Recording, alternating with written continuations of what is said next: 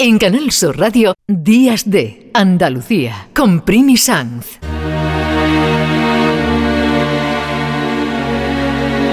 Cristina en la red.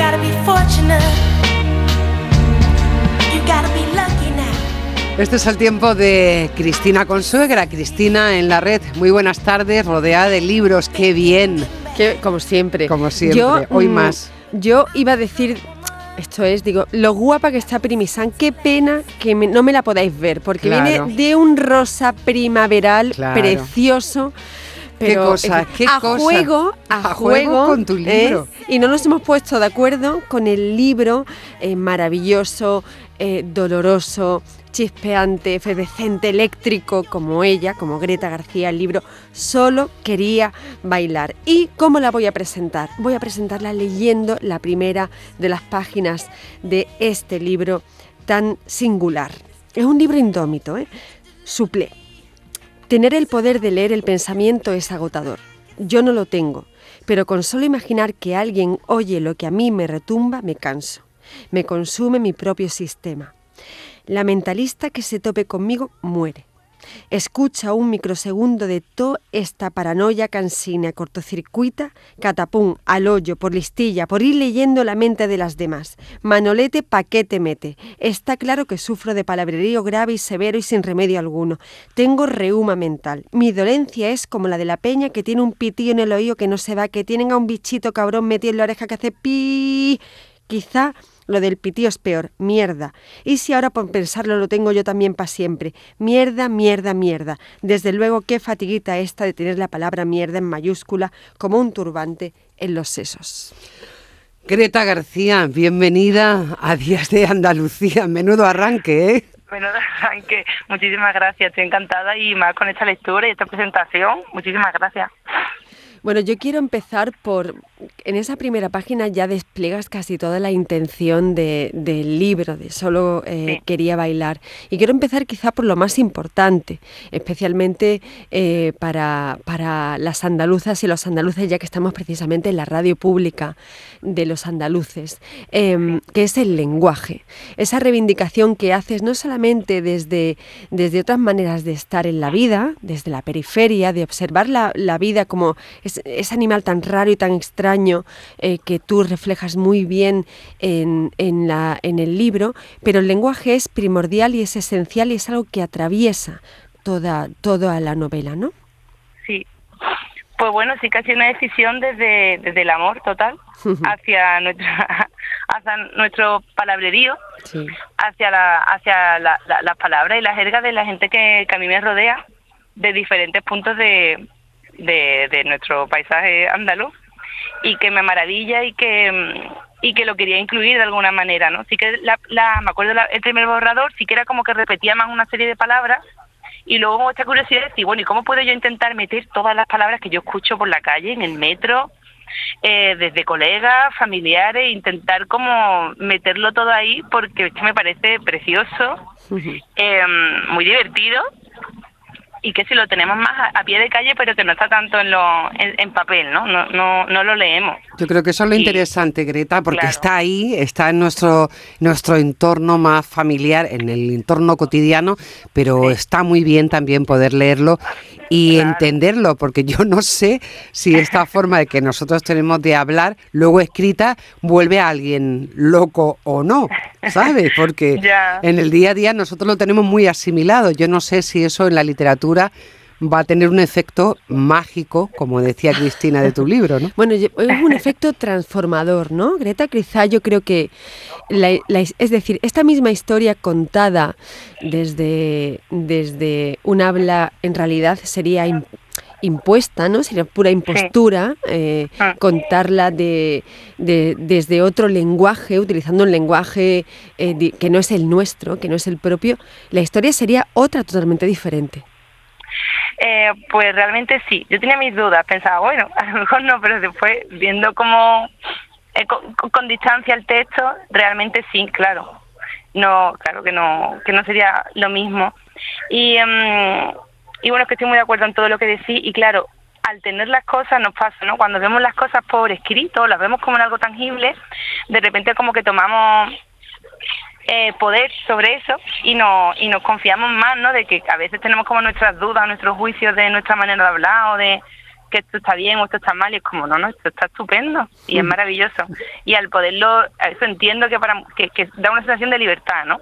Para mí lo ha sido escribirlo y entiendo que para, para quien lo lea pues puede ser como muy divertido y decir, otra, pues mira, pues esto Jolín, que está bien dicho.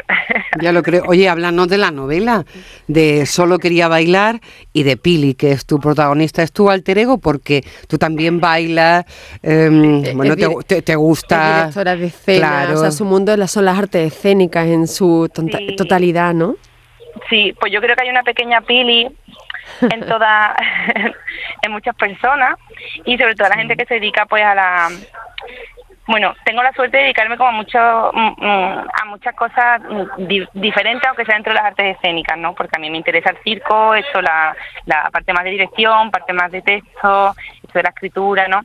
Pero sí que la, en la danza es un mundo muy, aunque para mí es gigante y es infinito, pero al final es un circuito muy chico y muy, muy, muy, muy, muy difícil. Y al final, pues bueno, pues la, la Pili, la protagonista, yo tengo en común con ella que yo estudié en el Conservatorio de Sevilla, me he seguido formando aquí y yo, bueno, pues luego me he ido buscando la vida con de la manera que, he podido mejor. Entonces sí que es un, personaje que, este, bueno, que Pili lo que pasa es que tiene encima unos padres, tiene una, una educación, eh, unos entornos que demoledores en lo que ella está siempre luchando, ¿no? Y es pues un personaje que acaba harto de todo ante la burocracia y, ante todo realmente y decide rebelarse y cometer un acto terrorista, como ella, pretende. Sí.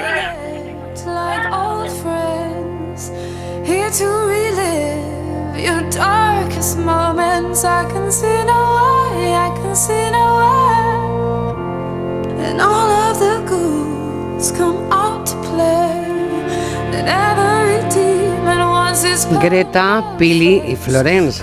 Las tres como rebeldillas, ¿no? Florence, eh, vamos, mm, cuando estaba leyendo eh, el libro, digo, aquí hay muchísimo de, Florence and the Machine, porque es una, una tipa, ¿no? Que mezcla desde esa sensación de libertad que ella decía, ¿no? De la que hablaba Greta.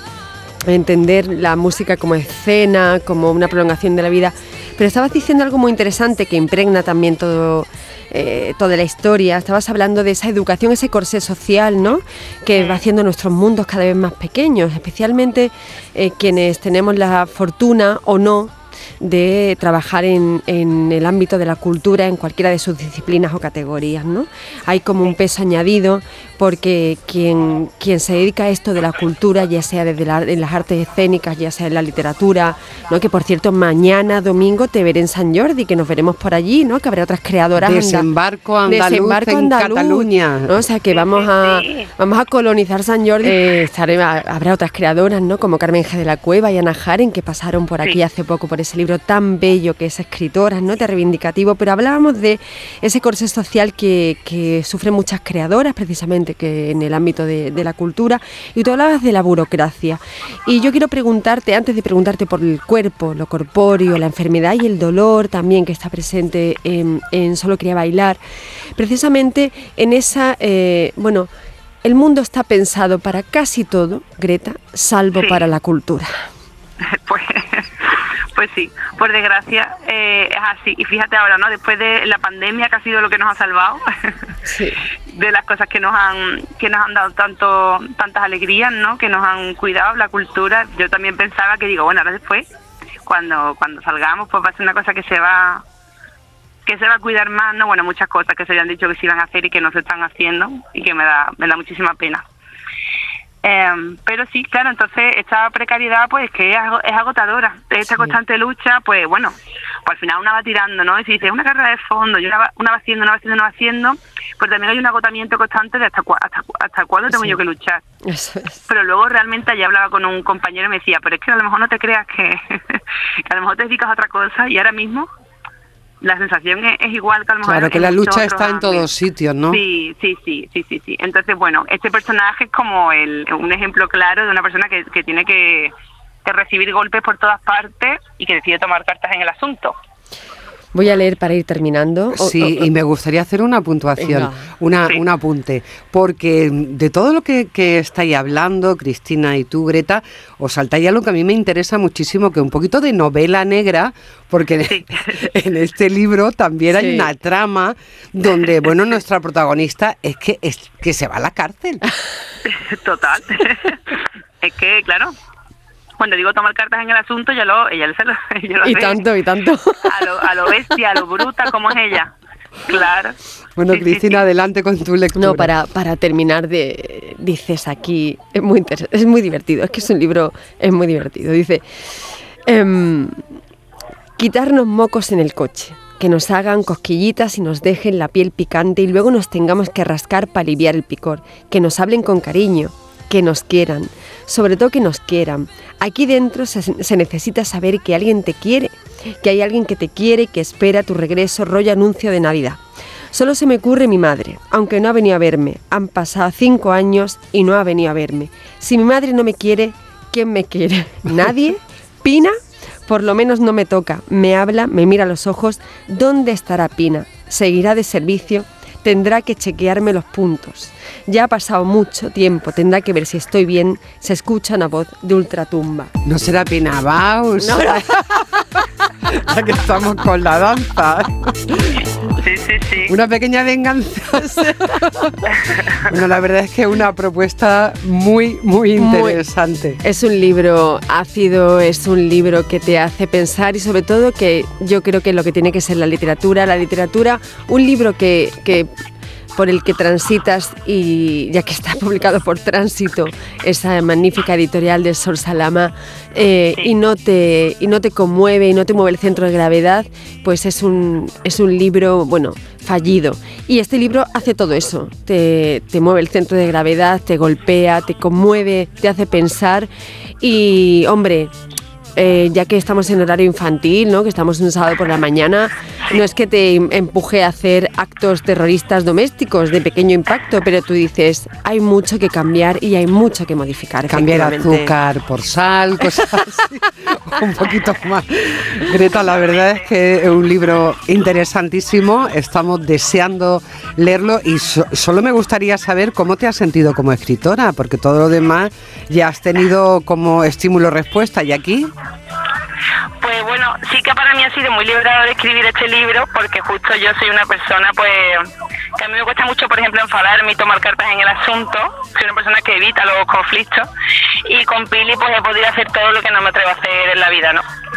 Y luego está siendo muy bonito pues la recepción de, esta sensación de que el libro alguien se lo lee en su intimidad, no vosotras, yo no os conocía y os lo habéis leído, yo no tenía que estar allí físicamente viendo las caras, exponiendo mi cuerpo, ¿no? Que, que eso también, que a mí me fascina mi trabajo, pero que también es muy agotador. Y, y esto del libro de decir, mira, yo he hecho una cosa que ahora viaja solo, que yo lo acompaño de vez en cuando y lo presento, pero que que es una aventura en solitario, una relación hiper íntima y que cada persona está interpretando, ¿no? O sea, tú has elegido ahora un fragmento de, del texto que nadie había leído hasta ahora. Y también pues, me parece una, una pasada como cada persona se fija en un detalle concreto y que lo comparten conmigo. Bueno, que estoy que me pongo aquí se me saltan las lágrimas. Vamos, pues mira, como, como diría Hi Hi Johansson, una de las canciones que ha elegido Cristina Consuegra, On the Radio. Estas cosas pasan En la radio. Bueno, Greta, ha sido un placer tenerte aquí con nosotros en Días de Andalucía. Cristina Consuegra, que, que os encontré en Barcelona, mañana, en San Jordi. Mañana ¿eh? nos mañana, estoy nerviosa. nerviosa. y mucho éxito a, todas las andaluzas que van a estar presentes en, esta feria. A tope. Gracias, Greta. Y Cristina, no, nos vemos el próximo, fin, de semana. el próximo fin de semana. Días de Andalucía con Primi Sanz, Canal Sur Radio.